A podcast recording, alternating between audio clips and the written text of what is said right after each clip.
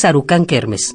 De los oficios que hago, a mí me gusta más el de cuentero que el de cuentista. Porque el de cuentista es solitario, en cambio el de cuentero es solidario.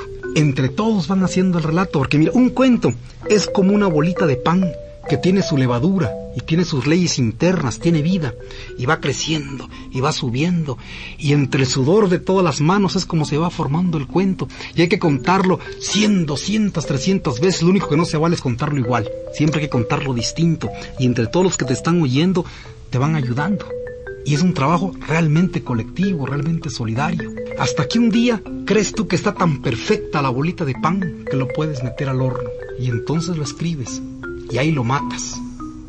El 17 de septiembre de 2015, Heraclio Cepeda, Laco, como lo llamaban de cariño, falleció a la edad de 78 años. Deja un largo silencio, pero su ingenio y el El momento ha llegado. El azul y oro se apodera de tu sentido auditivo. Esto es Goya, Deportivo. Los 90 minutos del deporte de tu universidad. Arrancamos.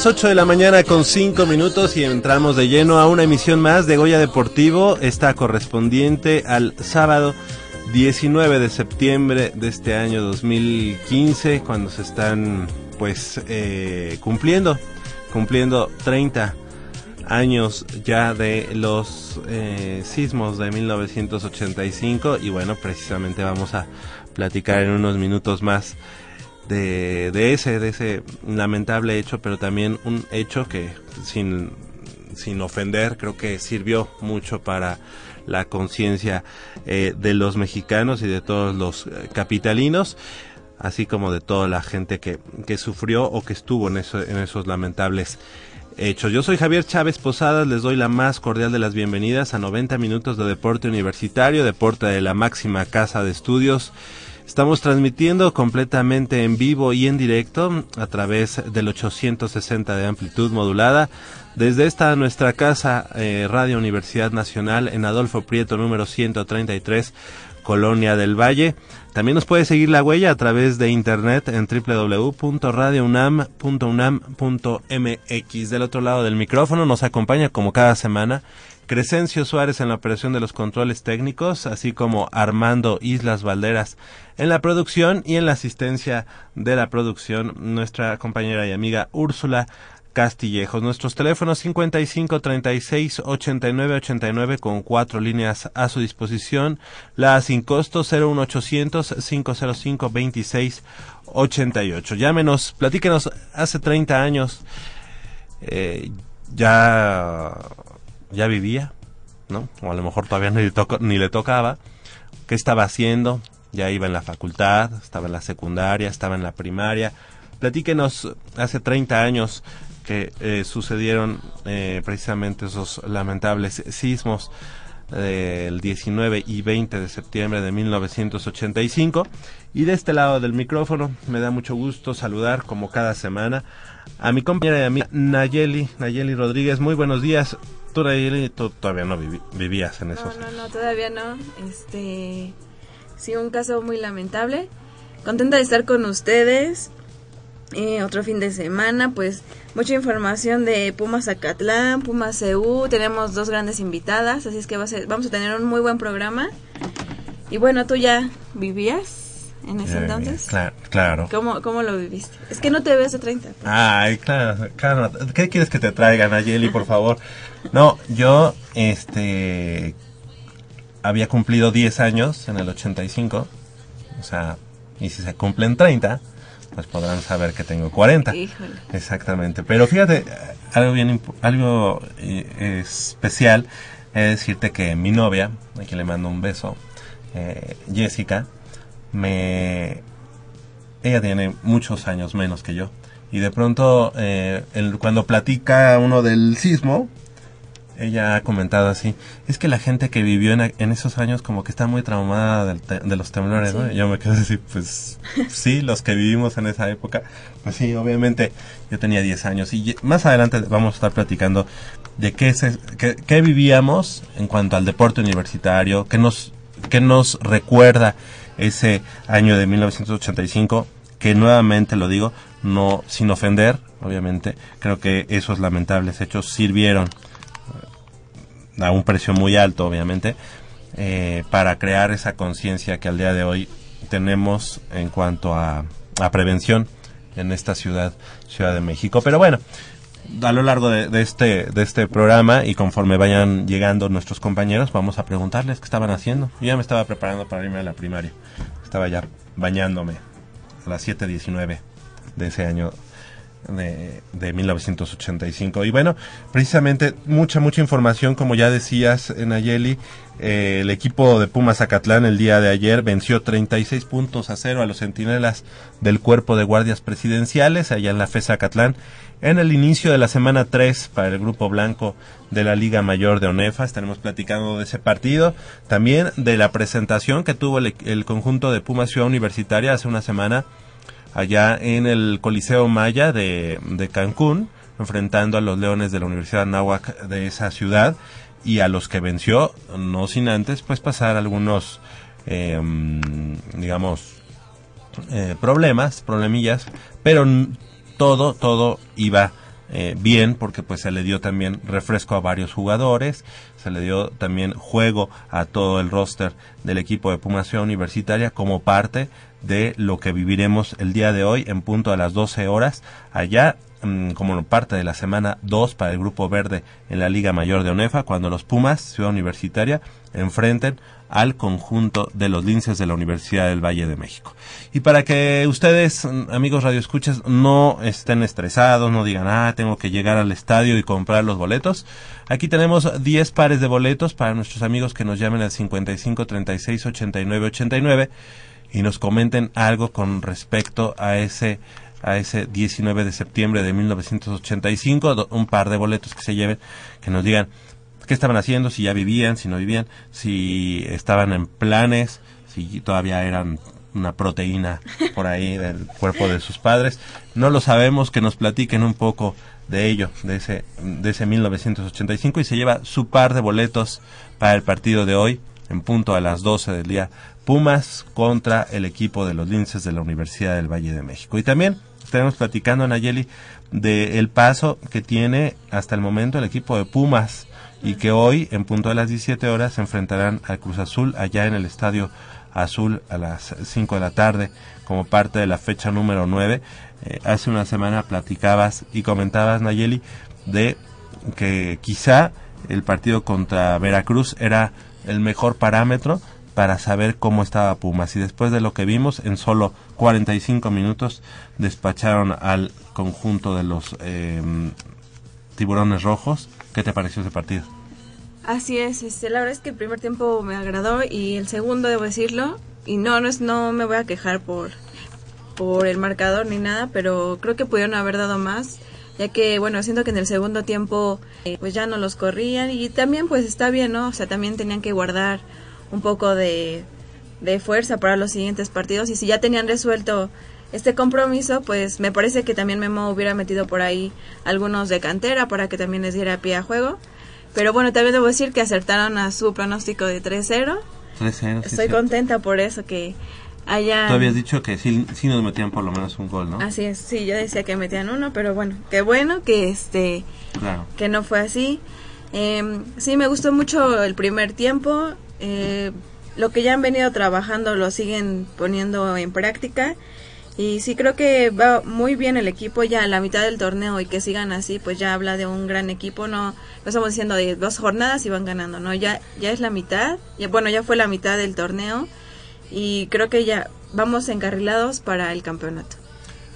Cinco, cinco victorias que van en fila para el equipo de los Pumas de la universidad y que la verdad, bueno, al final de cuentas estamos hoy en día en el liderato general poco a poco separándonos de la parte baja de, de este tabla de cocientes o del porcentaje mal llamado, pero que, mm, que creo que Pumas está dando de qué hablar, haciendo las cosas bien hacia arriba y por tanto olvidándose de, de la quema del descenso, ¿no?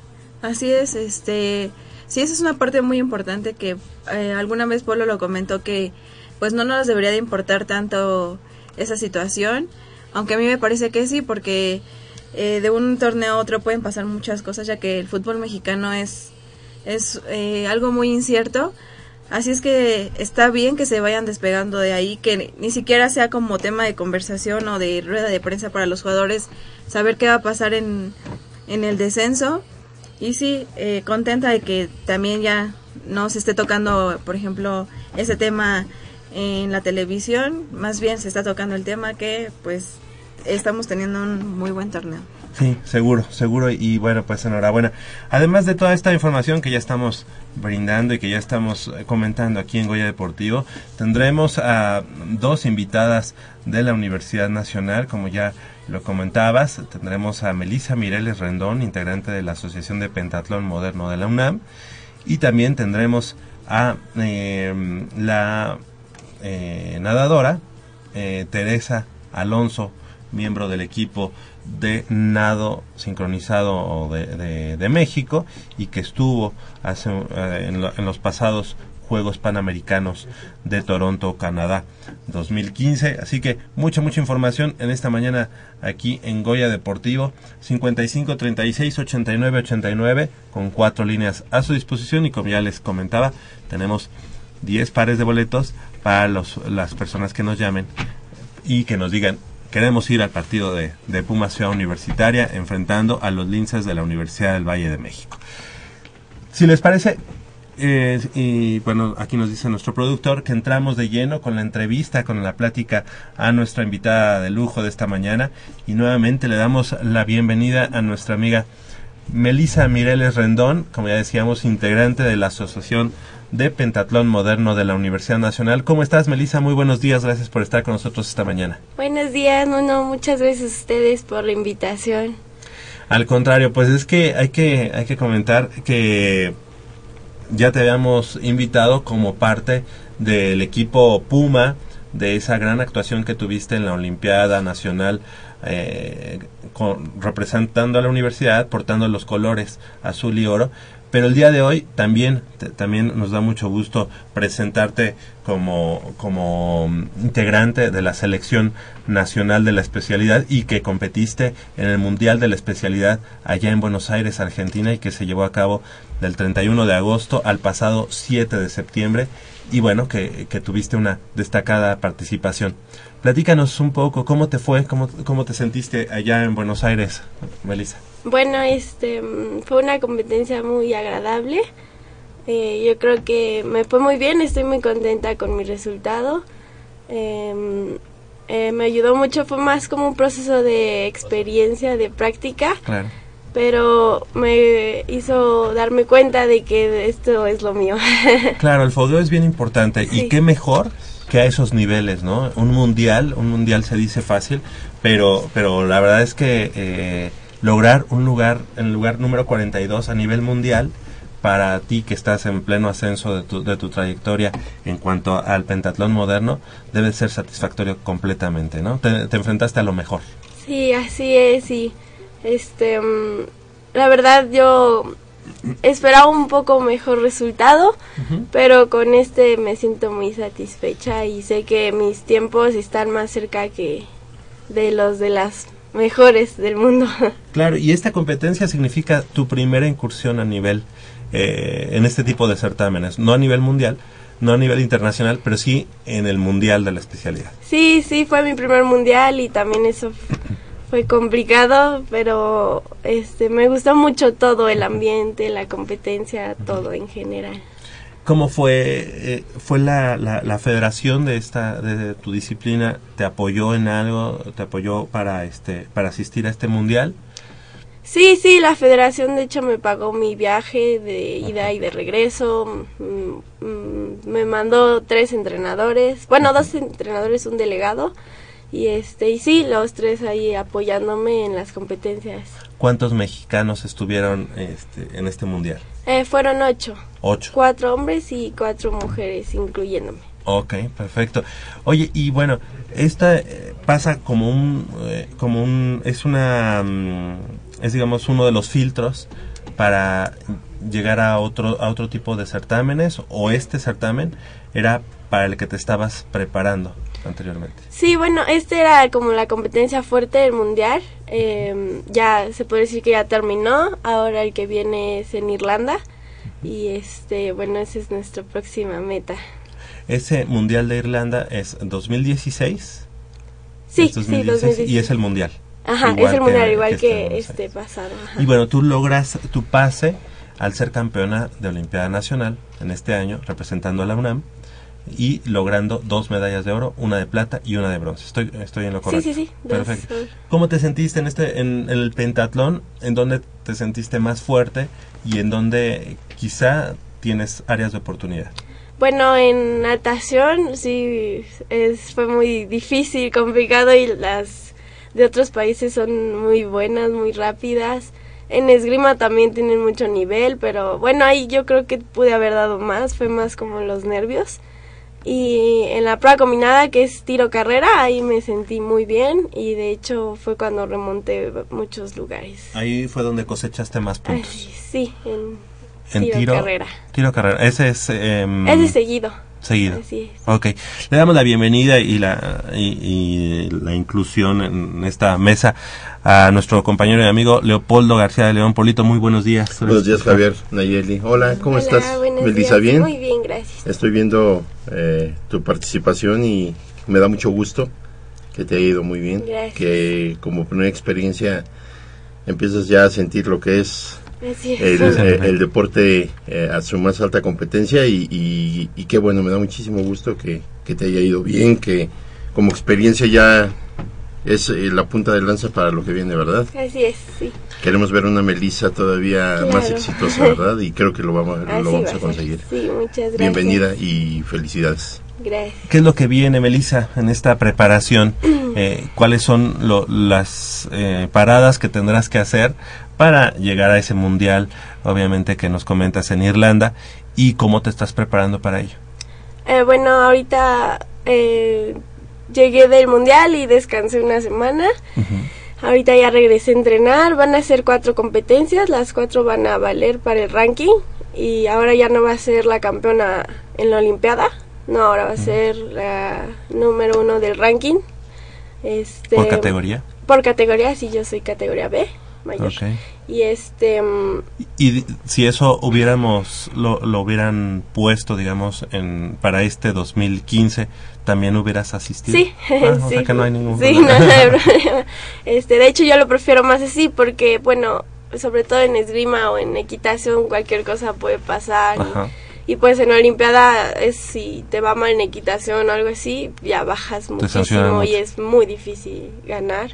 Entonces, este, este como mm, me, me gusta más así porque pues literal va la campeona porque es la que ha sumado más puntos en todas las competencias. Entonces, Entonces, por ende, digo, eres campeona en, en Olimpiada y también En eres la número uno, entonces pues no hay lugar a dudas, ¿no? sí, Tienes tu lugar, digamos, si, si, si para el 2016 exacto. sigues en ese mismo camino, Sí, que seguramente por- lo será. Por el mismo resultado mejor. Perfecto. Oye, y el hecho de, de actualmente representar a la UNAM y que no, no tengo el dato en este momento, pero son pocos los universitarios, los atletas universitarios que, que están yendo a representar también a México en un, en un mundial. ¿Cómo te sientes de esta responsabilidad de, de cargar con los con, con las dos banderas, la de la. UNAM y la del México? Es un orgullo muy grande este llevar así como la bandera de México y el logo de la universidad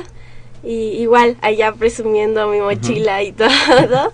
Sí, no, es muy muy un orgullo muy grande. Perfecto. Eh, adelante. Sí, bueno, eh, a mí me gustaría saber más o menos cómo son tus entrenamientos. O sea, me parece que el pentatlón es de los deportes más completos por todo lo que conlleva. Este, ¿cómo, cómo son tus entrenamientos? ¿Unos días natación, otros días esgrima o cómo es? Bueno, este lunes, miércoles y viernes hago tiro, carrera y natación. Martes y jueves practico esgrima y natación y carrera. Y los jueves y los fines de semana hago equitación. ¿Tú cómo has visto el, el desarrollo de tu deporte? O sea, desde que tú has llegado, ¿has visto algún crecimiento o crees que se ha estancado? Bueno, al principio sí estábamos muy mal, pero desde que entramos aquí a la universidad nos han apoyado muchísimo, entonces hemos crecido bastante. De hecho, es, están abriendo un, un, un equipo aquí en CEU en- y este pues los invitamos a que formen parte de nuestro equipo para hacerlo más grande. Entonces, no, o sea, la universidad nos ha apoyado bastante. Y le agradecemos también que esté con nosotros a, a tu papá, que además es el presidente de la Asociación de, de, de Pentatlón Moderno de la UNAM. Acérquese, profesor.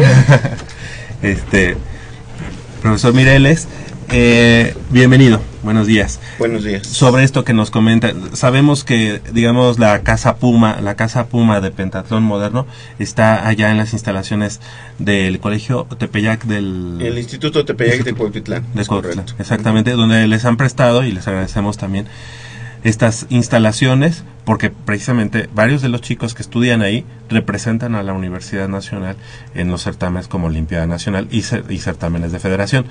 Eh, se está se está viendo esta posibilidad de también tener por ahí un equipo o algunos representantes en Ciudad Universitaria. Es correcto. Eh, y presentamos el proyecto a, a Valentina Albarrán y a Max Aguilar y ese y nos autorizaron el proyecto. Va a ser un, un equipo autofinanciable. Este los entrenadores y todo vaya pues se, se tienen que pagar del mismo, de los mismos apoyos que en las colegiaturas que se cobrarían Okay. este pero pero ya arrancamos el primer el primero de octubre Eh, es una gran oportunidad de, de practicar un deporte de reyes realmente lo practicaba la nobleza entonces lo creó el, el varón Pierre de Coubertin. Y este y bueno pues por ejemplo la equitación que es un deporte muy costoso que tiene que tener uno un caballo y mantenerlo que es muy costoso es simplemente afiliarse a la Federación de Equitación es carísimo y bueno pues aquí en el pentatlón no tenemos la oportunidad de que como que tienen como que tienen que montar varios caballos entonces no es necesario que tengan su, su caballo en las competencias llegan sortean el caballo entonces es el Es que ventaja y desventaja a la vez. Sí, porque tú ya conoces Sí, a uno y porque, bueno, las de equitación es su caballo, entrenan diario con él. Claro. Y nosotros no, nosotros entrenamos con unos y cuando vamos a competir tenemos que conocer que es 15 minutos al otro caballo. Entonces es ventaja y desventaja. Sí, sí, sí. pero los hace unos jinetes muy completos Sí. y versátiles. ¿no? Exactamente. Adaptarse rápido al, al caballo que les toque. Exacto. Entonces arrancamos el 25, el viernes 25 tenemos una reunión en el CCSD, una reunión informativa y arrancamos el primero de octubre. ¿Y ya hay prospectos o...? Sí, hay muchas personas interesadas. De hecho, hay universitarios expentatletas Ah, que este, tuvieron que dejar la, la pues el deporte por porque entraron a la licenciatura y este y, les quedaba lejos los lugares de entrenamiento. Y ahorita de alguna forma pues ya es acercárselos a Ciudad Universitaria donde van a poder este practicar el deporte. Y además pues a lo mejor eh, no sé sumar a la gente de esgrima que, que están haciendo solamente esgrima pero bueno pues también decirles podrías aquí en pentatlón pues eh, hacerlo cinco veces más grande ¿no? tu, Exactamente. tu, deporte eh, todos sabemos que la universidad tiene muchas restricciones en cuanto a presupuesto para, eh, para los deportes y tenemos que este apoyarnos eh, entre nosotros mismos, ¿no? Y afortunadamente eh, nos está apoyando mucho la, presidenta de, de, Esgrima. Este, estamos tratando de hacer una, una sinergia fuerte este para poder sacar adelante pues a nuestros representativos no entonces sí tenemos muy buena relación con Angélica Larios y este nos está apoyando en ese sentido y este y, y queremos pues apoyarnos competir también en esgrima. De hecho nos nos vamos a ir a competir la semana que entra en el primer nacional de esgrima o sea ahora vas ya también eh, como esgrima solamente Sí, desde el año pasado, solo que el año pasado, bueno, quedé en cuarto. Pero sí, desde el año pasado ya también represento esgrima por ah, la eh, UNAM. En la UNAM. Sí, se quedó, Un, se quedó un combate de las medallas en esgrima. Ah, y tuvimos a una competidora de penta que sí ganó una medalla de bronce. Ah. Oye, ¿no te gusta por ahí el voleibol? Igual, igual ya aprovechando el viaje, ¿no? ¿Otro deporte que te guste? Ah, pues bueno, ya de me gustan todos. Eh, este, pero, o sea, más que mi deporte, no creo. Claro, ok. ¿Te gusta el fútbol? Mm, sí, pero, o sea, no lo ves me, tanto. Eso me cuesta más trabajo como ir corriendo y mantener el balón cerca de mí. Todos tienen como que su... Ok. Fíjate que Úrsula, que aquí nos, nos acompaña en la parte de la producción, ella es parte del equipo de tenis de la Universidad Nacional. Entonces, también la estamos convenciendo a que también por ahí remo, canotaje nos eche la mano, porque son eh, multifuncionales, plurifuncionales, perdón. Y, y bueno, pues ojalá, ojalá que también haya triunfos en el, en, esgrima, ¿no? Solamente en esgrima, a, la par de, de pentatlón. Sí, yo, este, es muy interesante esto que nos platicas. Yo no sabía que también eh, eh, estabas inmersa en el esgrima como deporte individual. Eh, yo la verdad le entiendo poco. Sí, le, sí sé, ¿verdad?, cuál es el objetivo, pero no deja de ser un, este deporte en donde México pocas veces ha tenido eh, un renombre o algún atleta que, que haga sobresalir. Y este yo creo que todo es cuestión de bases y de, de preparación. Tú eres mucho, mucho, muy jovencita y tienes eh, todo el, ahora sí que el mundo a tus pies y tu carrera por delante Ojalá estemos viendo una competidora potencial en esgrima que tanta falta nos hace. En, el, en 1968, en los Juegos Olímpicos de México, por ahí hubo, creo, un par de atletas mexicanos en esgrima que destacaron bastante. Yo no sé si sea porque en esa época fueron los Juegos Olímpicos aquí y coincidentemente brillaron algunos atletas que después pasaron al olvido. Pero este, el esgrima yo siento que poca difusión tiene en el país. En la UNAM no, porque existe desde hace mucho.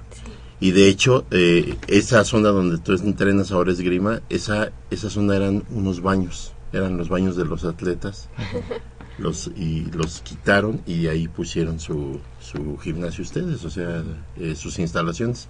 Ojalá eh, la saque, saques al 100% jugo de eso y, y, te, y deseo de verdad que seas un atleta potencialmente para que el día de mañana es una sorpresa, ¿por qué no, Javier? Cada vez estamos, yo me sorprendo más de los jóvenes porque ahora ya más jovencitos se preparan y están este más eh, entregados al deporte. Felicidades, felicidades, eh, Melissa, gracias por estar con nosotros esta mañana. Y bueno, no te podemos despedir sin preguntarte, ¿te echaste un bife allá en Argentina? ¿o? Claro, sí, al final, porque eh, al principio pues nos tenían muy cuidados y con trabajo y comíamos. ¿Ah, sí? Pero al final sí te Pero sí, sí, al final fuimos a conocer y todo muy bonito por allá. Seguro, seguro sí. que sí. ¿Y cómo se llama este Puerto Madero? Puerto Madero, donde seguramente pues ahí hay de todo para, para comer por esos lados. felicidades, que sigan los éxitos, Melissa. Y pues eh, aquí los micrófonos de Goya Deportivo quedan abiertos para ti, para que nos vengas a platicar de todas las hazañas que estás consiguiendo. Muchas gracias. Muchas gracias. Profesor Mireles, muchas gracias por haber estado esta mañana con nosotros. Felicidades por esta nueva este mm, proyecto, proyecto que tienen, que, que le están cristalizando. Y finalmente, eh, cuándo o dónde se tiene que presentar los que estén interesados o a dónde pueden llamar. El 25, viernes 25 de este mes, vamos a hacer una, la reunión informativa en el CECES de a las 3 de la tarde. Ok. ¿Sí? Eh, la convocatoria para incorporarse al equipo va a estar abierta, está en la página de la Dirección de Deportes, de la de Gadir, y este, en donde dice equipos infantiles, si mal recuerdo, sí. Este, ahí está la, convocatoria de pentatlón y también en nuestra página de Facebook ahí lo pueden este ahí lo pueden encontrar. Y los invitamos que estamos sabemos que hay mucho talento en Ciudad Universitaria y queremos captarlo entonces este pues los invitamos a que a que se den una vuelta y este y también ahí van a encontrar todos nuestros datos. Perfecto claro que sí www.unam digo o deportes .unam.mx, ahí es la página del deporte universitario y ahí, como ya lo comenta el profesor, ahí en las convocatorias de los equipos infantiles, los semilleros. Muchas gracias por haber estado esta mañana con nosotros. Muchas gracias por la invitación. Al contrario, 8 de la mañana con 34 minutos, vamos a nuestra disposición, les recuerdo que, que tenemos para ustedes eh, 10 pares de boletos para nuestros amigos que quieran ir al partido de hoy entre Pumas, Ciudad Universitaria y los Linces de la Universidad del Valle de México. Solo tienen que llamarnos y bueno, comentarnos algo sobre esos sismos de hace 30 años, hoy que se cumplen precisamente 30 años de aquellos eh, movimientos lamentables. Vamos a hacer una breve pausa y regresamos aquí en Goya Deportivo.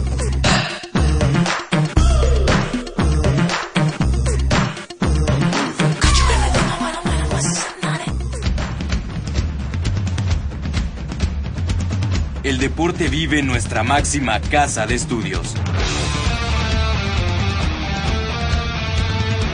Más de 40 disciplinas diferentes, cientos de deportistas, una sola voz. Goya Deportivo. Cada sábado el felino se apodera del cuadrante. 90 minutos del deporte de tu universidad. Escúchanos todos los sábados de 8 a 9.30 de la mañana por el 860 de AM. Goya Deportivo. La voz del deporte universitario.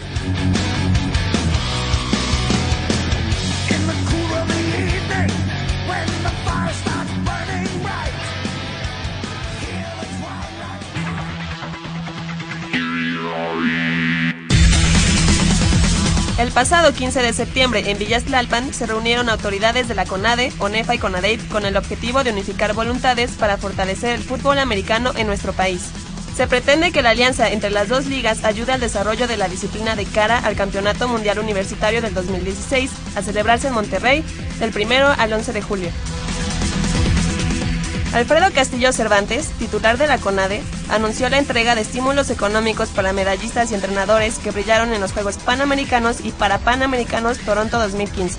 Los estímulos comienzan en 300 mil para cada presea de oro, 150 mil para cada metal de plata y 75 mil para los medallistas de bronce, tanto para convencionales y adaptados, mientras que para los entrenadores la bolsa total es de 16 millones 645 mil pesos.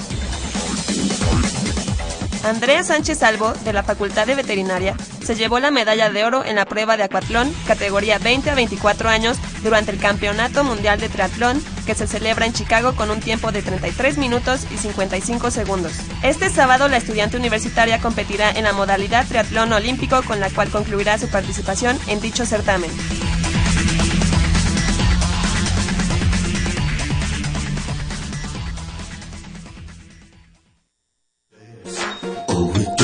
roll, no, they show no ways. When I, when I, when I, when I.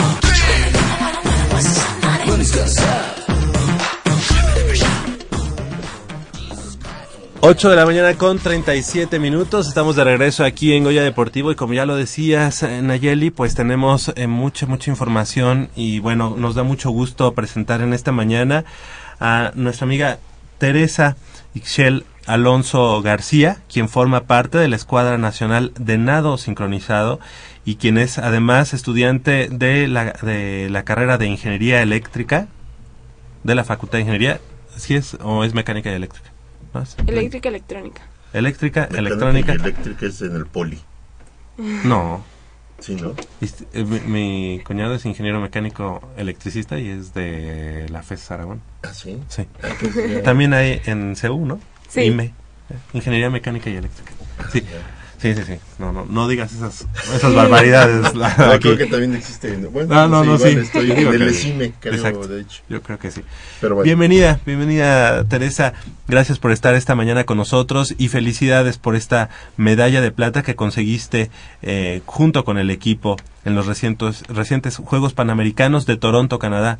Allá, eh, bueno, esto que acaba de suceder allá en, en Canadá. Felicidades. Muchas gracias. ¿Cómo te sientes después de esta buena actuación? Pues me siento muy contenta, es un resultado muy inesperado. Desde hace como 40 años no habíamos sacado una medalla en Juegos Panamericanos. Y pues esta oportunidad se me abrió y gracias a Dios dimos lo mejor y sacamos una medalla. Correcto, ¿desde cuándo practicando el nado sincronizado? Eh, desde que tengo 7 años. Siete años. ¿Y cómo fue que llegas al nado sincronizado? ¿Por qué, por qué te interesó? Pues mi mamá nos había metido a varias disciplinas como natación, gimnasia, ballet. Entonces vimos, bueno, yo como soy la hermana, bueno, tengo una hermana mayor, entonces yo seguía mucho a mi hermana. Entonces mi hermana le interesó porque pues envolvía lo que es natación, que nos gustaba mucho, y ballet, gimnasia, entonces era como un deporte muy completo y pues nos interesó y nos quedamos aquí. Claro. Oye, ¿y dónde, dónde lo practicas? A, a final de cuentas, eh, en la universidad han habido momentos en los que está un equipo de nado sincronizado y de pronto ya no estaba, eh, como que no ha tenido esa constancia que hubiéramos o que quisiéramos. ¿Tú dónde lo practicas? ¿O ¿Dónde Eh, iniciaste? Yo inicié en el IMSS-CAN, representando al IMSS, y, eh, y luego se deshizo el IMSS y nos tuvimos que pasar a representar al Estado de México. Y de ahí ya entreno en el Centro Nacional de Alto Rendimiento y desde ahí estoy desde el 2006. En el cenar. Ajá, en el CENAR. Le le damos la bienvenida y la inclusión a la mesa también a nuestro compañero y amigo Jacobo Luna, que desde hace un momento estaba allá afuera, pero pues como que él quería ver también lo de la producción, quería ver otras cosas. ¿Cómo estás, Jacobo? ¿Qué tal, Javier, Polo, Nayeli y Teresa? Me da mucho gusto que estés con nosotros. Es para toda la mesa de Goya Deportivo un placer tener un atleta de la talla, eh, de tu talla, más bien. Y yo sí te quería preguntar, ¿cómo fue tu camino a la selección nacional? ¿Fue complicado? Porque aquí en, en Goya Deportivo también ha estado con nosotros Brenda Pier- Prieto, seleccionada también eh, en nado sincronizado, estudiante de la UNAM, y ella sí nos comentaba que bueno, hay una selección A, hay una, selección B, y ella decía que el camino le fue complicado, que incluso se tuvo que ir a China un año a vivir, y fue así como más o menos retomó nivel para incorporarse a la selección.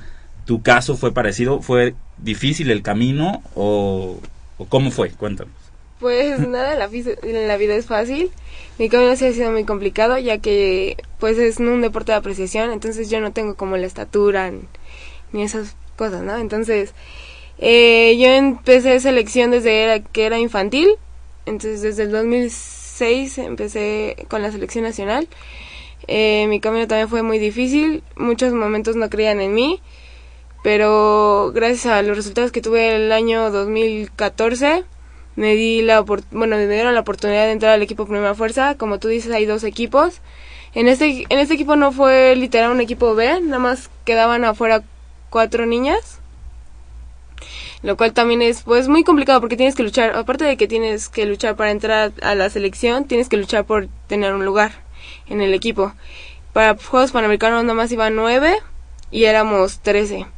Entonces se quedaron niñas y, y luego para el mundial nada más íbamos ah, íbamos 12 y se quedó una. Oye, y en este caso, eh, estas competencias eh, te sirven como fogueo y cuál es, digamos, el objetivo de esta selección. ¿Hacia dónde va? ¿Va hacia Río? ¿Cómo lo ves eh, de cara a ese tipo de competencias? Este, ahorita en el equipo todavía no logramos clasificar para Juegos Olímpicos, pero el dueto sí se sí va a ir a, juego, a preolímpico, que es en Río de Janeiro. Es, van a luchar por su pase a Juegos Olímpicos, sí lo vemos muy próximo. Entonces, pues ellas van a competir por México. ¿Podrías tú formar parte de la selección que está en Río? ¿Que Eh, va a estar en Río? Bueno, si es que consigue el boleto. eh, bueno, es que ahorita nosotros como equipo esperamos clasificar para los próximos Juegos Olímpicos. Todavía no sabemos, nada es, pero nada es imposible. Y pero para para ahorita estos Juegos Olímpicos nada más va el dueto. El dueto siempre ha logrado clasificar a Juegos Olímpicos. Entonces nada más son tres niñas o dos. Si llevan suplentes son tres y si nada más va el titular, nada más va el titular. Eh, entonces el equipo como tal No no, va. está, no va al preolímpico. No, no vamos a preolímpico. Porque no tuvieron el, digamos, el pase al preolímpico. ¿o? Sí, sí tenemos el pas. Bueno, sí, sí podemos ir al preolímpico, pero eh, vemos muy lejana la oportunidad y ahorita, por ejemplo, ahorita Conade ya no tiene, no tiene, está luchando con el dinero. Entonces queremos enfocarnos al dueto que sí tiene. Que sí tiene este, más opciones, digamos. Sí, exacto. Que Posibilidades. nos, posibilidades que no, que no nosotros como Pues equipo. qué, qué, qué ilógico. O sea, a, mí me, a mí me deja mudo esto, ¿no? Sí. Y ya es, ya es el común denominador en muchas disciplinas, que siempre el argumento principal es que no hay fondos, que no hay apoyos. Yo Eso lo estamos de- diciendo nosotros, no te preocupes. Sí, eso es a título personal. ¿eh? Este, eh, en la semana estamos viendo que los boxeadores tuvieron que ir a, a botear a los camiones porque no hay este, apoyos para ellos para ir a sus competencias. Entonces en este país ya nada, ya, eh, yo ya he perdido este, la capacidad de asombro. Ya sabemos que eh, lo último en lo que las autoridades hacen hincapié es en el apoyo a los atletas. Siempre hay un pero, siempre hay un algo de, que no hay apoyo, de que no hay uniformes, de que se reducen las delegaciones. Desgraciadamente eh, es nuestra realidad y por eso este, sus triunfos resaltan más, porque sabemos que es a base de mucho sacrificio, de mucho esfuerzo, de mucha dedicación y que a veces tienen que descuidar actividades primordiales porque tienen que dedicarse de tiempo completo al deporte. Eh, créeme que eh, yo en lo personal he sido uno de los eh, de, los que siempre he estado en contra de, cómo se manejan los dineros en las eh, federaciones en, eh, en este país. Y desgraciadamente ustedes vuelven a ser unas víctimas más de, de- la mala administración que hay porque en este país hay potencial así como hay buena mano, este, mano de obra para cuestiones de- del campo y de muchas cuestiones laborales hay una capacidad enorme en nuestros atletas. Desgraciadamente, volvemos a lo, a, a lo de siempre, ¿no? Este, no hay fondos suficientes, no hay a- apoyos eh, eh, adecuados y, y esto siempre se refleja en, la, en los triunfos en el deporte. Entonces, bueno, es nuestra realidad y yo lo único que te quiero decir y, y quiero remarcar, por eso sus triunfos resaltan más, son más importantes y, son, y les hacemos más ruido. Porque en primera se lo merecen y en segunda sabemos Ya todo lo el que se enfrenta, ¿no? sacrificio y todo lo que tienen que hacer para llegar ahí. Oye, Tere, pero en, en este la en la competición que van al, al preolímpico, que es en el dueto, hay, hay, existe la competencia entre las 13 nadadoras que, que, que dices que conforman la selección, o ya es Nuria Dos- Diosdado con su pareja de siempre. Sí. Sí. Ah, ok. Entonces no, no hay no hay manera de que logres colarte. Mm, o es si- que si es que llevan suplente, Pues no. es que ya son Juegos Olímpicos, ya es con alguien con mucha experiencia. Nuria Diosdado es una atleta muy buena, al igual que su duetista, que es Karen Machach. Entonces ellas ya llevan más años en la selección, con mucho trabajo atrás, y se acoplaron muy bien este año, entonces sí las ven muy... Bueno, tú, tú eres parte de esta nueva generación que está, Ajá. digamos, como que ya diciéndoles a las demás, a ver, Sí, ya. sí, sí. es mi primer año con la selección, primera Perfecto. por eso. Felicidades. Y ahora nos vamos a la parte eh, académica. El hecho de que eh, estés estudiando, ¿en qué, ¿en qué semestre estás en Ingeniería Eléctrica Electrónica? Sí, ¿En qué semestre estoy en el primer semestre apenas. estás? Primer semestre. Sí, ¿De qué este prepa o de qué SSH vienes? CSH Vallejo. Ah, no, pues entonces nos ponemos súper de pie. ¿no? Con razón me cayó súper bien. claro, pues el CCH Vallejo ha brindado a este país, bueno, o sea, ¿qué te puedo decir yo, no? Pero bueno, no, este, ¿y, y qué representa para ti el estudiar en la universidad y el tener la posibilidad de, de, de estar a estas, a esta, representando también a, a- a México? Pues es una oportunidad muy grande para mí, espero sacarlo muy bien. Este sí se me está complicando, es un la carrera está muy muy difícil, bueno, no difícil, pero sí es algo complicada. Y aparte entrenar, entonces la mitad de mi día es como entrenar y luego de ahí vete corriendo a la escuela a ver si llegas a la primera clase porque Ajá. entonces está muy complicado, pero sí, nada es imposible. ¿Cómo, cómo es un día en, en, en la vida de Tere? O sea, ¿vives en el norte de la ciudad? Vivo donde entreno en escena. Ahí vives. Ajá. Oye, ¿y cómo, cómo es el apoyo que tienes por parte de los profesores con tu deporte? Porque sabemos que los profesores de ingeniería son de repente medio difíciles con las niñas, ¿no? Porque son muy pocas las niñas que, que estudian ingeniería y, y luego una niña eh, deportista, un atleta, eh, estudiante atleta, Sí. sí es más complicado. ¿Sí has tenido ese apoyo por parte de los profesores? Fíjate, perdón, en esa en mi época se le decían a la Facultad de Ingeniería la isla de los hombres solos. Imagínate, hubo una película que así se llamaba. Entonces, en esa época así se le llamó la isla de los hombres solos. Entonces, nosotros de Maloras, luego a compañeritas, les decíamos, vamos a allá Atravesar por ahí. Ajá, sí, vamos a comer una torta. Entonces las hacíamos que atravesaran por el patio de ingeniería. ¿No te imaginas? La silbadera. No, porque sí se imagina porque Enloquecía. Ah, porque hasta la fecha sigue pasando. ¿Ah, sí? Yo, eh, mira, Pero Bueno, ya- venimos a escuchar a Tere, claro, pero a, a manera de acotación en la universidad, este, en, en una materia de, la- de las del eje de la investigación, hice una investigación cualitativa sobre el acoso que sufren las niñas en, en el anexo de la Facultad de Ingeniería. Entonces ahí me estuve en el anexo todo un semestre en las tardes estudiando, haciendo observación no ¿Pero tú participante. comunicación o psicología? ¿eh? ¿Estudias No, comunicación? iba a ver a las chavas. Pero, pero en el eje de la investigación, Ah, ok. pues, ne- necesitas conocer las diferentes... Y sí sucedió. eh, sí, claro, sí, totalmente. A ver, Tere, platícanos. De hecho, Sí, sucede. este, todas las mujeres están ahorita en la mañana, bueno, las de primer semestre, y como yo tengo el deporte, pedí mi cambio hacia la tarde, entonces soy la única mujer de mi grupo. Ay, no es muy complicado estar con puros hombres, ¿eh? Ah, No, pues, pero como que también te adaptas, ¿no? Ajá, sí, exacto, todos ¿A son muy buena onda. Bendita entre Puras las mujeres. No, pues Lo que me, lo que me contaban, lo que me contaban las, las niñas que, que entrevistamos eh, eh, aquella vez, era que los que sus compañeros eran como muy muy protectores, ¿no? Que siempre, oye, ¿qué necesitas? Yo te llevo a tu casa. Sí, Sí, sí, siempre sí. estaban Amables, buena onda, digo, sin pasarse, Caballeros. sin pasarse de listos, pero sí muy imagino- atentos siempre con Me imagino que todo el grupo la, la acompaña hasta el, al- hasta el Pumabús, ¿no? Pero todo. Ajá. Bueno, pues nos da mucho gusto, Tere, que, que hayas estado con nosotros. Felicidades por esto es, por esta medalla de plata, pero todo lo que esto conlleva. Eh, como ya decíamos, los boletos hacia otro tipo de competencias. También estuviste en Kazán, Sí, en Kazán, La Rusia. ¿verdad? sí. Perfecto, lo dije bien.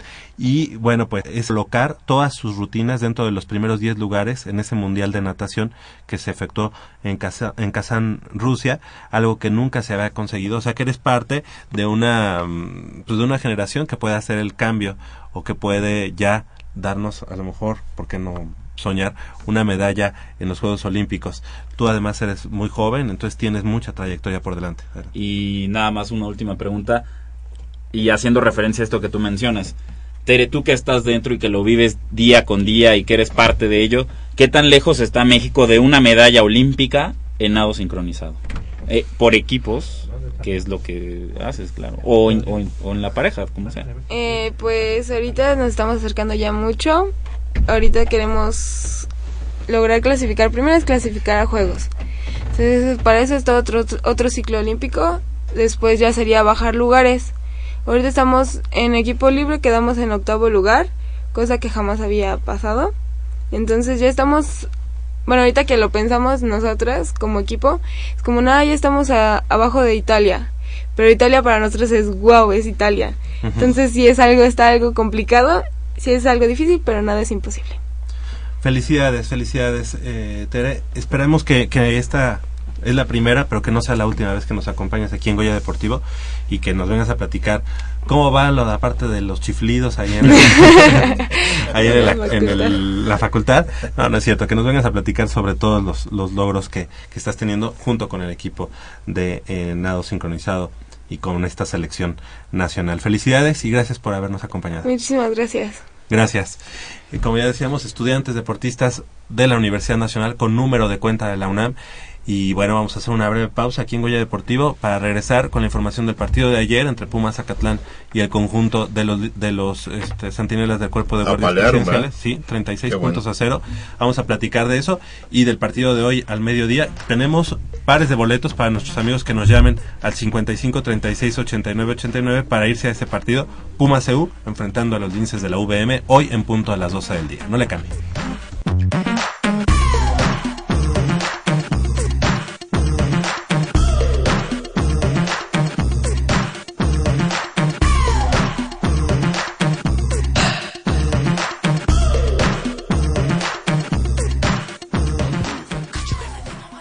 Inhala. Exhala. Uno más. Sácalo.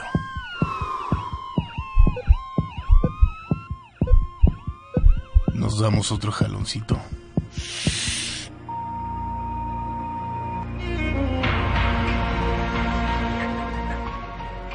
No pierdas tu vida de un jalón. No te la juegues. Las drogas no son una opción.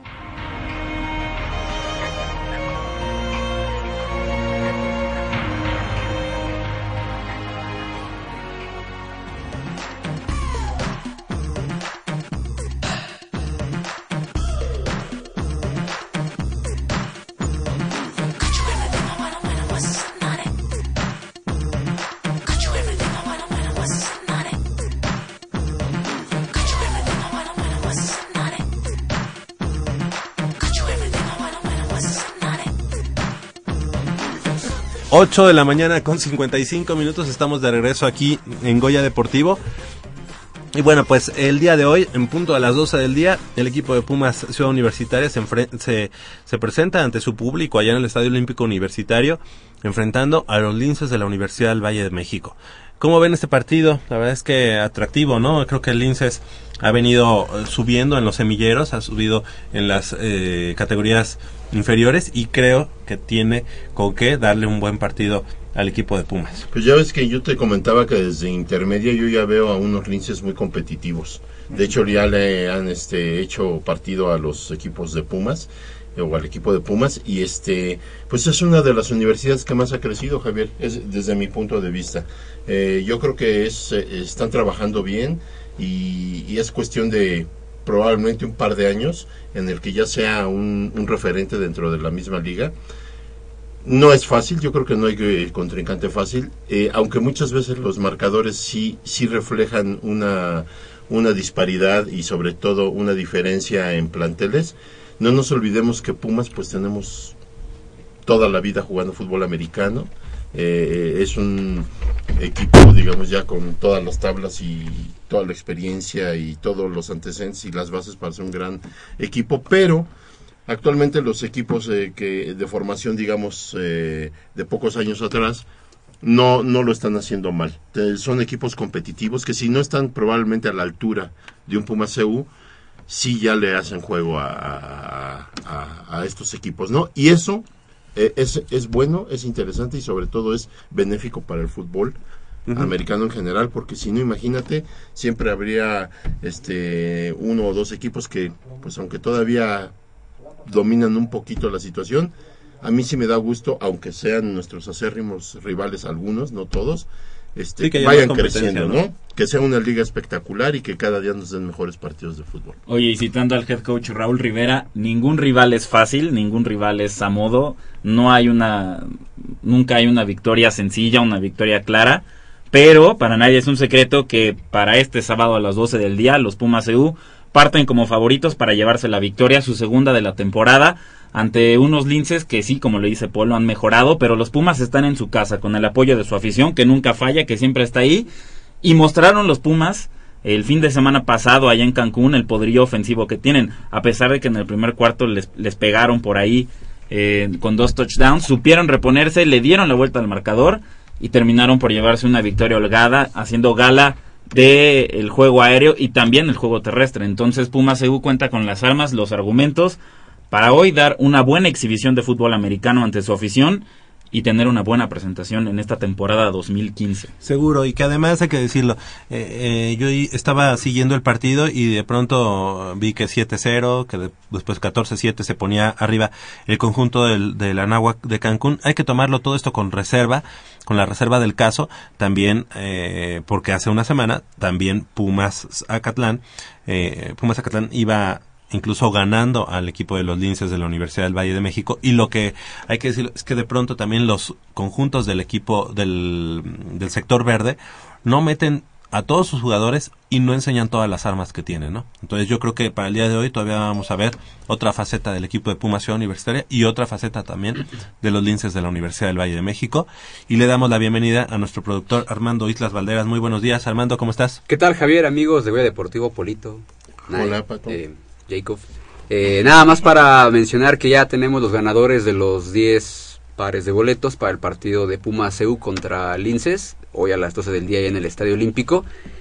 Alejandro Hernández, Fernando Lozada, Jared Valdés, Víctor González García, Arturo Sánchez, Héctor Coronel, Carmen Vázquez, Héctor Hernández, Enrique Macías y Jorge Aguilar Ugarte.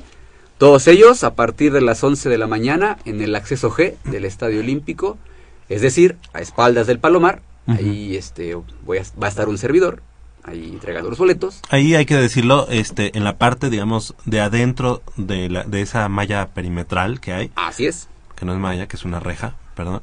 Este, está la atención a prensa. Así es. Entonces nada más se tienen que acercar y decir, vengo de Goya Deportivo. de Goya Deportivo, escuché Goya Deportivo y me dieron un par de boletos y ahí se los van a entregar. A Así partir es. de las 11 de la 11 mañana. de la mañana, por favor. eh, Ok. Con que, bueno, sí. Con que nos eh, muestren una identificación. Sí, sí, no. Y la selfie también con el productor de Goya Deportivo. Sí, porque Ah, si no, no les dan los boletos. No tengo nada que subir al Facebook, y entonces pues se ve vacío, se ve vacío. Y- Oye, eh, nuevamente los ganadores. Claro que sí. Alejandro Hernández, Fernando Lozada, Jared Valdés, Víctor González García, Arturo Sánchez, Héctor Coronel, Carmen Vázquez, Héctor Hernández, Enrique Macías y Jorge Aguilar Ugarte. Perfecto, todos ellos. Y antes de que me salga. Antes de que me calles. Exactamente. Alfredo Figueroa también nos habló y bueno, eh, espera que Pumas pueda derrotar 4-2 al Cruz Azul. Me dictó una larga letanía que por cuestiones de tiempo no vamos a leer, pero ya Pero sabes. Se- pero como- se agradece, se Se agradece, agradece. se agradece que su expresión. Que, que también forma parte Sí, de sí, Goya sí. Deportivo. Y también Sí, le no. mandamos un abrazo. Adriana Costa dice que está contento por el, par- por el accionar del equipo de la universidad en el torneo y espera que gane 3-0 al Cruz Azul.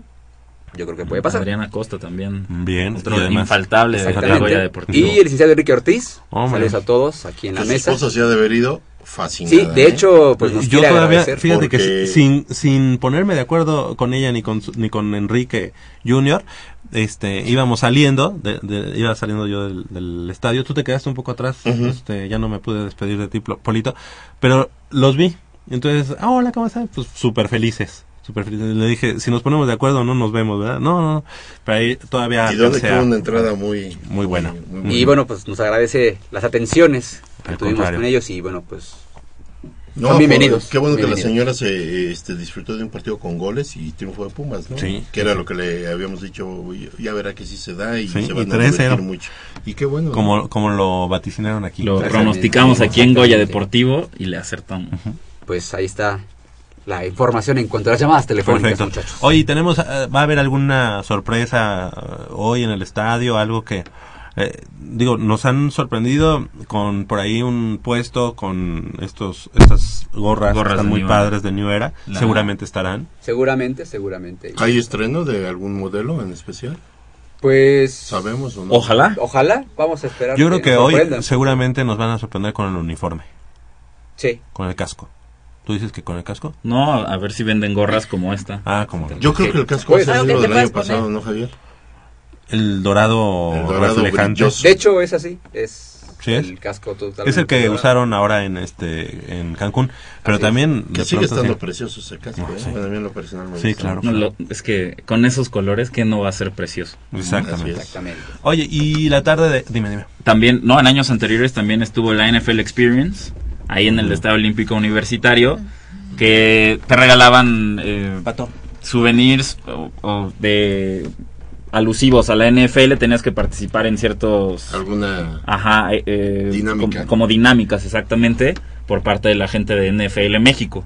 Sí, y y sabes que, pero di- digo, detalles mucho más sencillos como eh, la parte esta del juego que hacen ya con la pantalla, también ha sido muy Ah, positivo, ya, ¿no? ya, ya, ya, el, el hecho de como que como que si hubiera un grupo de animación Ajá. exhortando al público Sí. al apoyo al Y, del, y son los mismos jugadores. Ah, son los mismos Ajá, jugadores, sí. y a usanza del college allá en Estados Unidos, que la verdad se ve, se ve bastante bien y está mejor aprovechada la, La gran nuestra Sí, pantalla, sí, claro. claro, ¿verdad? claro.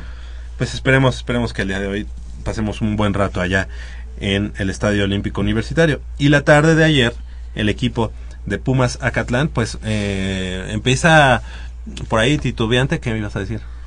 ¿O ibas a No, no, iba a, eh, a- a ¿Ah? comentar que estamos contentos porque regresa el fútbol americano al Estadio Olímpico Universitario, la casa del fútbol americano en México, y te lo, te lo voy a poner así rapidísimo. Está contemplado el Estadio Olímpico Universitario para el regreso de la NFL a México. ¿Por qué? Porque, como ya lo decíamos, es, es la casa del fútbol americano en México.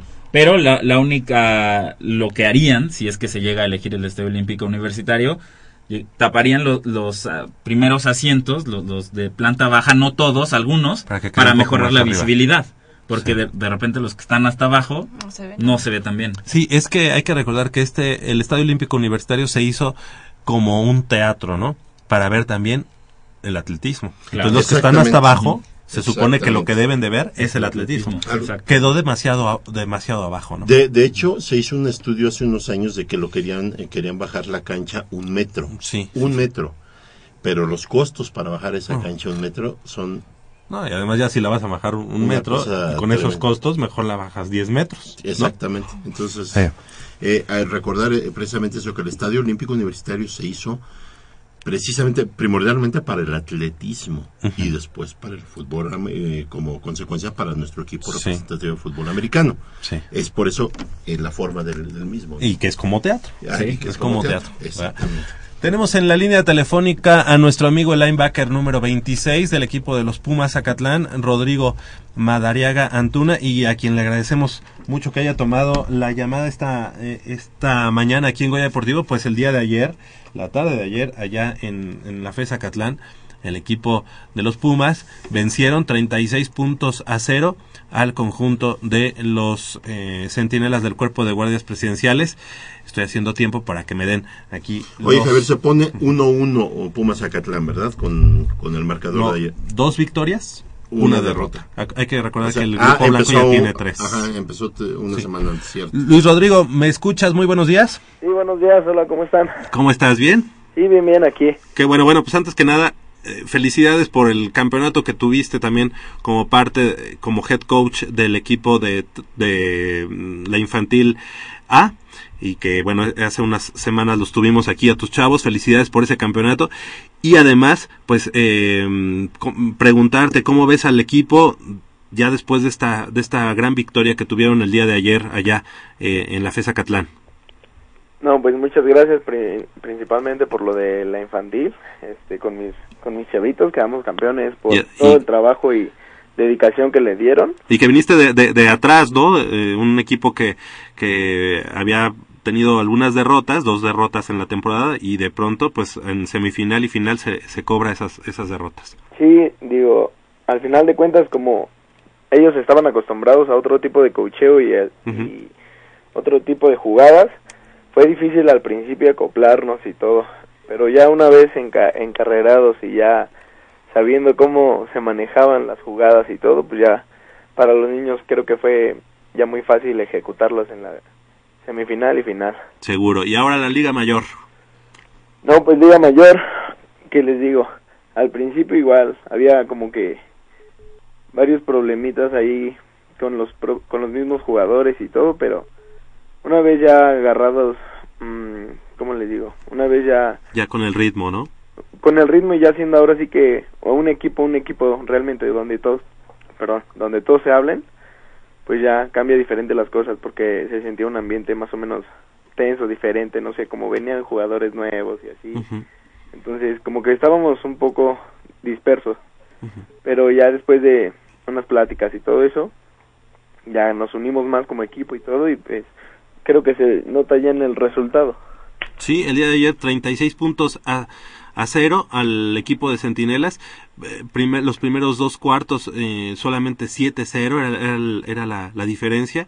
Y pues uno pensaba a lo, a lo lejos pues que a lo mejor sería un partido que se iba a decidir por solamente un touchdown o con, por, por solo algunos puntos. Y de pronto pues el equipo de Pumas Zacatlán se, se despachó con, con la cuchara grande, ¿no? Sí, no, este, ahora sí que a, a la ofensa nos costó un poquito de trabajo levantarnos, pero si la defensiva siempre mantiene al equipo contrario sin avanzar o sin meter ningún punto, digo, creo que le estamos dando toda la- confianza que tenemos a nuestra ofensa para salir adelante y se vio ayer el a estar aguantando defensivamente ya que nuestra ofensa agarre la confianza y el ritmo y creo que hasta lo hace ver fácil la ejecución de las jugadas. Así es. Oye, y Rodrigo, eh, ¿para qué está el equipo de Pumas Zacatlán en esta temporada 2015?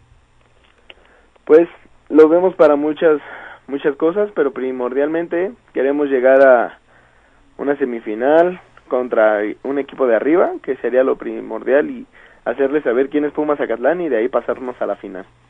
Perfecto, pues te agradecemos que hayas tomado la llamada. Eh, felicidades por estos dos primeros triunfos. Sabemos que también dieron un buen partido contra los linces de la Universidad del Valle de México, a pesar de que hayan eh, caído en el marcador, pero creo que dejaron un buen, un grato sabor de boca porque fueron mm, errores muy puntuales los que tuvieron en, en esa derrota y creo que, que, el camino va en pleno ascenso para el equipo de Pumas Zacatlán. Sí, no, muchas gracias. Y en cuanto a VM, ahora sí que como nos dice un coach, cada error que tengan va a ser una anotación y revisándolo en video y, y analizando lo que pasó en el juego, digo, tuvimos cinco errores y los cinco errores fueron de anotación, entonces fue lo que nos hizo darnos cuenta que debemos de ejecutar de manera exacta y no hacer el trabajo de los demás, sino cada quien cumpla su labor y con eso va a ser como como ganemos. Y fue lo que ya empezó a verse en Centinelas, digo, Seguro. ya no se veía como un tipo de juego de VM. Seguro, seguro. Y la próxima semana, el próximo sábado en punto de las 11 de la mañana, allá en el Estadio de Perros Negros, ahora enfrentando al conjunto de los frailes de la Universidad del Tepeyac y bueno, pues seguramente esta semana eh, trabajando de cara a ese partido, ¿verdad? Sí, claro, ya empezarle a dedicar tiempo, analizar a los contrarios y pues eh, alistarnos para el día sábado. Perfecto, pues te agradecemos mucho que hayas tomado la llamada. Luis Rodrigo Madariaga Antuna, número 26, linebacker del equipo de Pumas Zacatlán. No, les agradezco a ustedes y pues les mando un saludo a todos los que nos están escuchando. Gracias. Hasta luego. Muchas gracias. Hasta luego. El buen Mada, jugador número 26, linebacker central del conjunto de los Pumas Zacatlán y baluarte muy, muy importante de la defensiva auriazul. Son las 9 de la mañana con 11 minutos. Eh, vamos a tener también pares de boletos, tres pares de boletos, ¿verdad? Para el próximo martes, el partido entre el equipo de los Pumas de la universidad y el conjunto de los Jaguares de Chiapas. Esto eh, referente a la Liga Copa eh, MX. A la Copa MX, exactamente. Si nos llaman a 55 36 89 89 con cuatro líneas a su disposición, nada más con que, con que nos llame, se lleva su par de boletos. Tenemos tres pares de boletos por cortesía del Club Universidad Nacional. Y le damos la bienvenida a nuestra compañera y amiga, eh, Úrsula Castillejos. Muy buenos días, Úrsula, ¿cómo estás? Hola, buenos días a todos. Muy bien, gracias. Perfecto, y bueno, pues seguramente eh, que viste en esa en esas finales del US Open la, la semana pasada, fue el US Open. Sí, el domingo. Ok, el domingo. Que se retrasó la Bueno. final varias horas por lluvia. Sí, el sábado fue la final femenil y el domingo la varonil. Y bueno, creo que las dos fueron muy emocionantes. aunque en la femenil no llegaron las favoritas, pero igual creo que fue un muy buen partido a tres sets entre dos italianas que pues muy buenas las dos y creo que Vinci llegó con una estrategia muy buena contra Peneta, eh, contrarrestándole con Slice todo el partido y volviéndola un tanto loca en ese sentido. Y bueno, la final varonil también fue espectacular, aunque creo que eh, Federer pudo haber, pudo haber ganado ese partido porque estaba jugando increíble, pero creo que la mentalidad eh, le falló al final y empezó a cometer algunas locuras. Y Djokovic todo el tiempo se mantuvo y con esa garra de ganar, ¿no? Todo el tiempo. ¿Qué opinas, eh, Jacobo? No, le quiero preguntar a Úrsula que cuál cree que fue la clave eh, para que se diera la, la, victoria de Novak Djokovic, porque lo dijo bien, Roger Federer estaba jugando un muy buen tenis, pero aquí en la voz de la experta que nos diga cuál fue la clave o el punto clave en donde, en donde se decantó, decantó el partido a favor del serbio. Pues es, yo creo que Federer estaba dominando a Djokovic y lo tenía dominado eh, terminando el segundo set, pero él empezó a cometer muchos errores. Empezó a querer hacer cosas muy complicadas, como subirse a la red. Eh, no sé si vieron esas devoluciones que él recibía casi a mitad de cancha. Y y ese tipo de evoluciones es muy difícil en esos niveles porque la pelota va muy rápida y es muy corto el, el, espacio.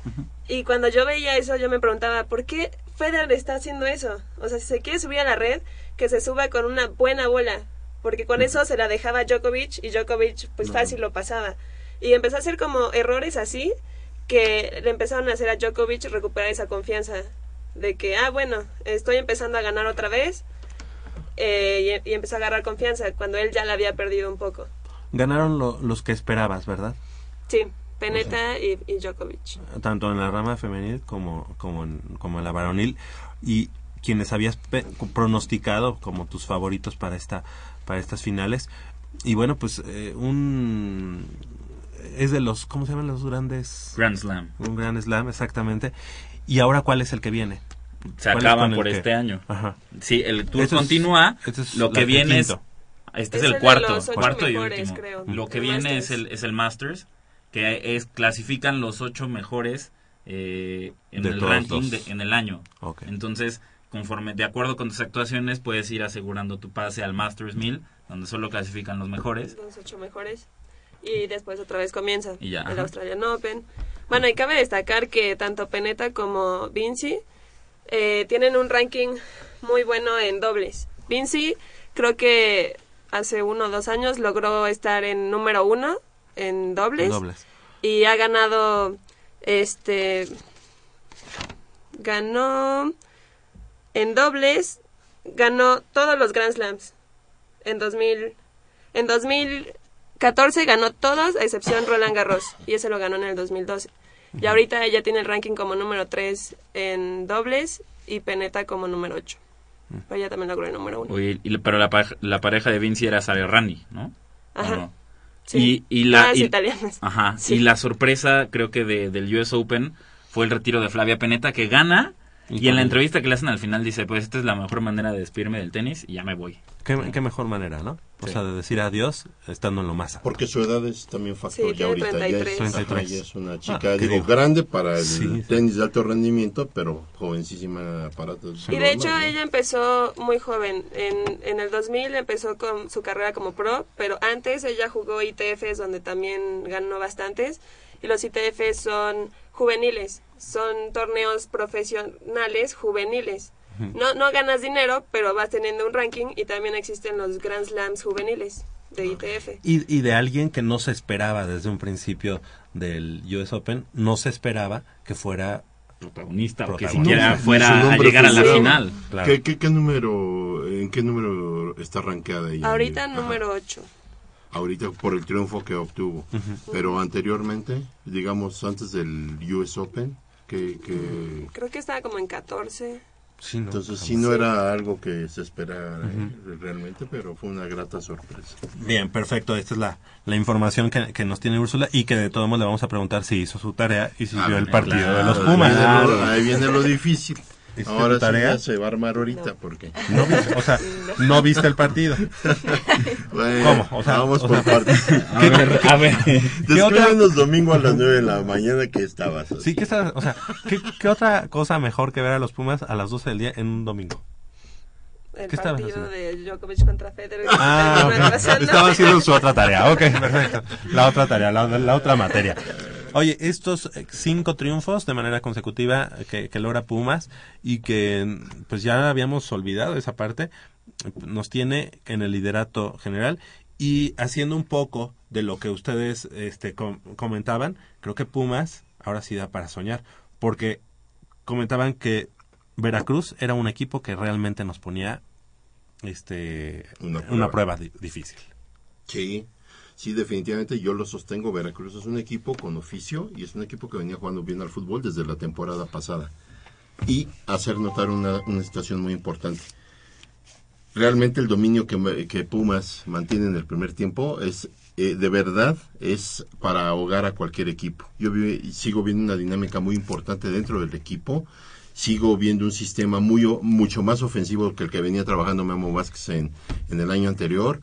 Sigo viendo una disposición de los 11 jugadores de partirse el alma en la cancha, a correr a todos los rincones, a pelear todos los balones. Y se consolida una vez más este nuestro segundo portero, que es el pollo este, Saldívar. Pasa, sigue pasando por buen momento. Eso habla de una, de que el equipo está bien, bien este blindado, bien conformado, de que no en balde Memo quiso conservar eh, a los jugadores del, del torneo pasado y este reforzar al equipo en, en- en todas sus líneas. Eh, habla de muy buen trabajo, habla de muy buenas ideas, pero sobre todo habla de que se está consolidando el equipo como un potencial candidato no solo a la liguilla, sino al campeonato. Vamos paso Totalmente. por paso, ¿eh?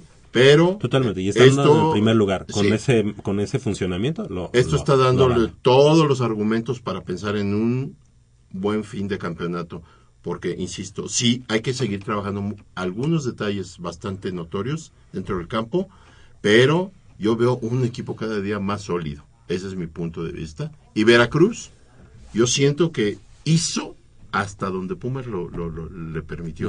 No pudo hacer más, terminó ahogado el equipo jarocho. Y Pumas ya no quiso hacer más. Digo, y Pumas la- pudo haber hecho un poco más, pero yo creo que, eh, escuché a Nayeli en un principio, yo creo que sí, en- de alguna manera se, Se reservó, reserva.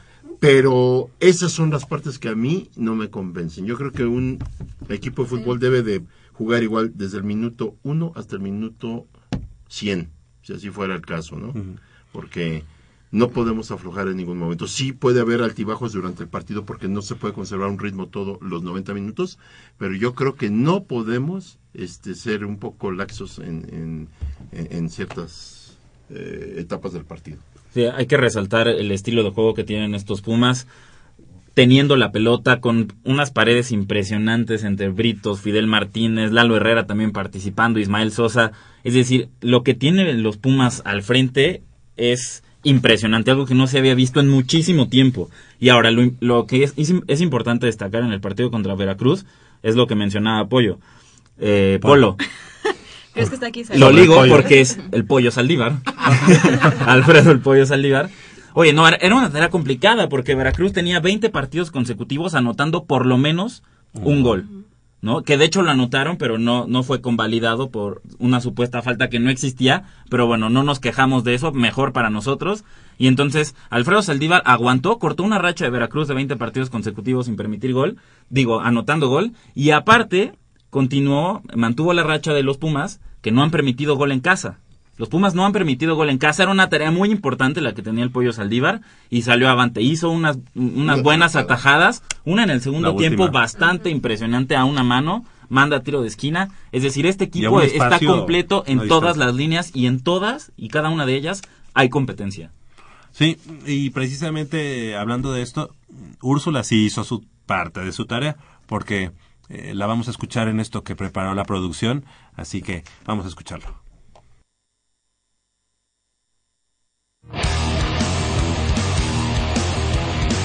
Los clásicos siempre se juegan distinto, y esto lo saben en el campamento de Pumas. Este sábado enfrentan una edición más del llamado Clásico Joven ante un Cruz Azul que vive una realidad muy distinta a la de ellos. Sin embargo, que los celestes sean sotaneros del torneo y acumulen cinco juegos sin ganar los hace doblemente peligrosos. Así opina Fidel Martínez. No se garantiza nada, ¿no? Sabemos que hay jugadores muy importantes en el equipo de, en el Cruz Azul, jugadores que eh, quieren salir de su bache, así que no hay que dar ventaja en nada, tenemos que marcar al 100. Este, pues nada, muy concentrado en todas las líneas y seguramente van a seguir a atacar, pero estamos muy parados, muy bien parados atrás, así que vamos a tener situaciones de gol. Justo a la mitad del campeonato, los auriazules son líderes generales. Sus cuatro delanteros se han combinado para 22 goles y convertirse en la mejor ofensiva del certamen. Aunque las razones son suficientes para salir como favoritos ante los dirigidos por Sergio Bueno, el ecuatoriano no quiere que el equipo caiga en excesos de confianza.